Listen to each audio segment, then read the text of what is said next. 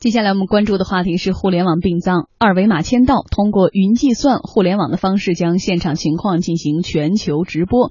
无论你在哪里，只要打开手机就能观看直播。同时呢，可以和现场进行互动，互动呢将实时的展示在现场的屏幕墙上。现场呢还有水幕、投影、LED 等设备，实现三百六十度的全景展示。甚至呢还可以通过 VR 这种增强现实的设备呢，增加一些代入感。这不是一场网络音乐会，这是一场严肃的追悼会。清明节将至，一系列互联网殡葬服务风生水起。刚刚提到的网络直播追悼会，就是由一家互联网殡葬平台爱幼会主打的一款产品。爱幼会 CEO 左勇告诉记者，爱幼会主打的就是一站式互联网殡葬服务。实际上，我们是属于一个 O2O 的服务平台。那也就是说，我们通过线上呢，实际上是给客户提供这种大量的殡葬行业的正规资讯。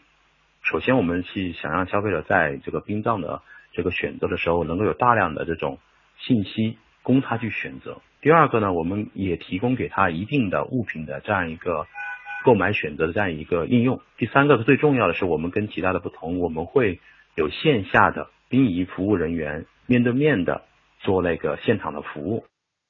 目前呢，选择或者尝试互联网殡葬的群体都是年轻人。这些年轻人习惯了互联网的生活方式，互联网殡葬业将成为下一个风口。呃，年轻客群呢，因为它有几个特点。第一个特点的话呢，就是他首先他是独生子女比较多，也就是说，他将来面对这件事情的时候呢，他其实是没有太多的兄弟姐妹可以帮忙一起来做的。第二个特点的话呢，独生子女现在这一波人呢，大部分都是远离家乡，远离父母生活，我觉得这是第二个特点，所以他不在父母身边。第三个呢，我觉得他你已经对互联网的去解决生活中的问题，已经形成了很强烈的这种应用依赖。所以基于这些呢，我们认为呢，就说这个群体未来通过互联网来寻找解决殡葬这种呃服务的依赖和需求呢，它是非常吻合和直接的。尽管互联网殡葬看起来是一门大生意，然而想要挖出金子来并不容易。一方面要面对传统行业的阻击，在香港上市的从事国内陵园服务的福寿园国际发布公告说，旗下间接全资附属上海福寿园实业发展与重庆市璧山区人民政府签订全面战略合作协议，在璧山区建设一个新的殡仪馆，同时投资建设经营具有互联网元素的重庆福寿园人文纪念公园。另一方面，左勇表。表示，互联网殡葬不像其他行业可以通过朋友圈等渠道分享，谁愿意在朋友圈里去分享一个殡葬服务呢？核心的瓶颈还是我们最痛苦的，就是还是传播吧。呃，互联网和殡葬结合起来，在宣传上面始终还是有阻力吧。就是消费者他至少不会主动去分享一个好的殡葬服务，这是很难的。它不像其他的行业。我他如果消费者感觉被服务好了，哎，他愿意分享给他的朋友，分享给他的周边的一些一些呃同学或者同事，但是殡葬行业他不会。明天开始就是清明小长假了哈，所以借着这个机会，我们看到很多人借着互联网思维在打殡葬这门大生意，想挖出一些金子来哈。我们刚才开篇的时候就讲到了，通过互联网的思维，二维码签到啊、水幕投影、LED 啊、全景展示啊，来一场严肃的追悼会，像一场网络音乐会一样进行全球直播。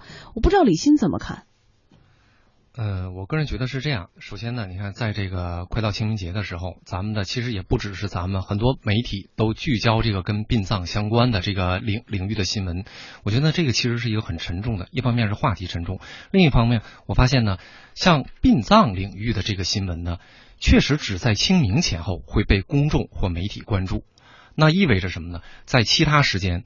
整个公众是尽可能避免讨论这方面的问题的，毕竟有这个传统文化和心理的感觉。那它的结果是什么？就说这个产业。它有可能是一个相对，比如说，它首先是一个行政管制的这么一个行业，对吧？你准入制很严格，包括地呀、用地的管理。第二个呢，它也是一个叫信息很不对称的这么一个行业，就大多数人也不爱谈，也不愿意去询价，不愿意去讨论。哎，这么多年下来也就是这样。但是呢，事实上现在整个大环境变了，就说中国现在是老老龄化社会，老龄人口越来越多，对吧？好像我看到公共媒体披露呢，每年的死亡人口也有递增的这个趋势，因为有人口基数在。在这种情况下呢，其实。我原来就在想这个问题。此前呢，这中国咱们说远了，这一百年经历过动荡啊、战争啊、灾荒啊，对吧？这么多，哎，这几十年是一个叫和平盛世，大家奋斗，对吧？挣了钱，第一桶金啊，大家什么成就了个人的事业。这个时候呢，大家往往现在可能很多人还不知道，但我觉得早晚会有一天，越来越多的人会考虑什么问题，叫善终问题，就是。善终，因为其实现在很多，比如病案到医院，很多比如有亲友的说得了很多病完以后在医院非常痛苦，打那个止痛针都不行，对吧？都有耐药性，非常痛苦。其实善终也是人生一个必须的一个环节。好，我们就说善终有了更好、更人性化的临终关怀，这是每个人的期待。但是现在这样的一种方式，我们今天就这个互联网思维做到的，把一场严肃的追悼会，然后像网络音乐会一样来进行什么全球直播，现场给你搭水幕、搭展。展览大展示意义何在？刚才这位 CEO 说，因为我们独生子女啊，我们很孤独，我们年轻人啊选择这种方式，因为我们没有人帮忙。好，我们需要帮忙，用互联网思维，我们需要的是这样的一种帮忙吗？难道这种时候你还要在外地看一个？不重要，我我我不知道我这个想法对不对哈？因为今天周末的话题，很多很多的人是不是有一种生前不孝，身后胡闹的感觉？这对于临终的人是一种真正的临终关怀，是一种。嗯，我觉得第一个呢，就是这种所谓生前不孝，呃，叫身后胡闹的这个是是既有问题，这么多年一直有这种情况。但是我刚才说的善终，是指当这个人口的群体，包括整个这个服务的这样，包括甚至地。此前新闻有报，好像南方某某地把之后四代的这个墓地的都买完了，嗯，要占据完了墓地的价格很高，嗯，丧葬的费用很高，好像极端的说法说死不起，对吧？嗯，善终它首先是一种整个的社会的这个服务和氛围，就是大家慢慢的。不不怕谈这个问题，比如说现在有一些像你刚才说的这个阿优会彼岸，还有一些比如国外有一个原来后来倒闭叫威威领是愿望叫彼岸什么的，就是它有一种观念叫后人生时代。我们此前一直说这个产业后汽车产业后什么什么产业后人生产业有个后人生时代，有没有人想过？那它首先要有一个产业氛围，就有一批精英。有一批社会的新生力量介入到这里了，甭管是互联网的力量，是资本的力量，介入以后，让它吹进像打开窗户一样，不是原来相对，比如比如是温吞水一样，怎么监管啊，服务也是这样，信息不对称，它成为一种文化探讨的一个范围。在这种情况下，所谓的这种善终才可能被考虑，然后在考虑被社会关注以后呢？可能不断的被优化、管理、被放大，对吧？然后资本的介入，让服务的这个基础设施啊、管理更规范，它必须得经过这么一个过程。此前这么多年一直是没有力量进入。它一直处于一个管制的状态，然后企业呢拿到地之后呢卖墓地，顺带卖些。哎，那如果有了这个，它首先要带资本色彩，它是逐利的，它才有冲动能进来，因为这个行业很敏感，我们不能都像日本那电影叫什么入殓师吧？对，不能像他演的那么诗意。大多数中国人其实很忌讳，因为他很阴暗，对吧？他相对的这种好像给心里的这种压抑感很强。那资本的推动。带来的有可能就是新鲜的这种改变。那我们首先不应该考虑说，哎，他是不是胡闹啊？他什么呢？应该考虑他未来能不能形成一种先导。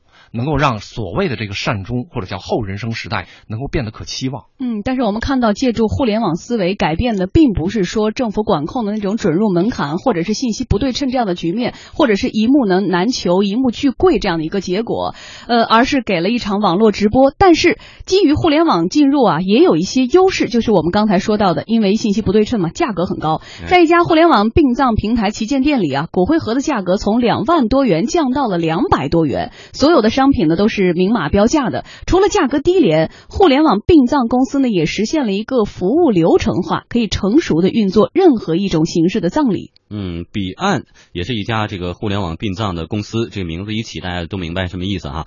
彼岸公司 CEO 王丹介绍，通过互联网大概能节省百分之三十的费用。不敢说销售额，就是就是每个用户自己实际的花费应该在正常的一万多。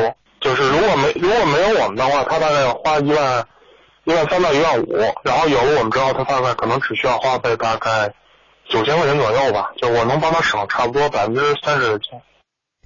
一位从业者告诉记者说，目前殡葬行业利润高，一方面是整个行业还不够成熟，呃，不够市场化；另一方面也是信息不对称造成的。我们的毛利其实是比正常行业低很多的，因为其实就这个行业大家所说的暴利是其实。很多传统小的商户，因为他其实一个月接不了几个客户，所以他不卖的贵的话，他没有钱赚。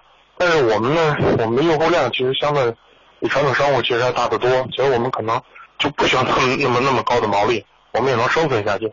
这是一方面哈，很多卖这种产品的店家呢，真的是看人下菜碟。原因有两个，一个大家平时也不会去研究这个价格到底多少钱；另外一点，你在购买的那过程当中，整个人的精神状态是一种非常态的，所以他多少钱你也就认了，赶紧这个事儿结束就得。但是现在像他这样明码标价，在网上很透明，所以他也说了，就是说经常有同行上门就说：“哥们儿，你这生意不能这么做呀。”没有这么做的，所以也会激起同行的这种不满意。但是我们看到现在很多的行业、很多的业态，就是因为互联网加的思维过顶传球，所以改变了以前的既得利益或者是那种呃利益格局。这应该对消费者来说是一种好事儿啊。首先呢，你看我们看到就是当说他用三 D 呀这种很时髦的这个语言来形容殡葬、形容这个追思会的时候呢，大多数人听到以后很刺耳。对，就像你看，你把它当成生意，当成能挣钱的，又打很多标签，感觉上这个有点不尊重，对吧？事实上呢，殡葬业也是服务业，它遵循服务业的整个的这个状态，就前端有资本介入，有力量，完了有各种的投入，有利润可赚，它才是一个服务业，才能把服务业做好。然后事实上，刚才说为什么此前这么多年这个殡葬业，而且它这个暴利的成分越来越多，原因很简单，第一个就有管制、有垄断的这个门槛在，第二个就是刚才富强说的。那现在这个年轻人跟原来不一样，很多他有这个观念，就是那老人在的时候，你不能妄谈生死。那往往老人突然出现问题以后呢，你猝不及防，你先准备，哎，可讲话，你要是独生子女，你又没有人给你想办法，这是第一。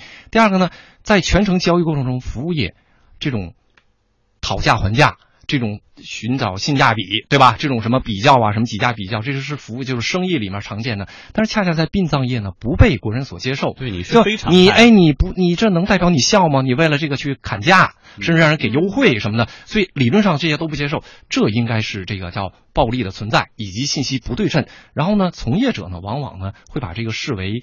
是哎，此前的这个叫基本把潜规则变成规则嘛？那互联网的存在确实，它最大的解决的能力就是信息不对称的问题。那只要它介入，它的这个颠覆性理论上就是可以期待的。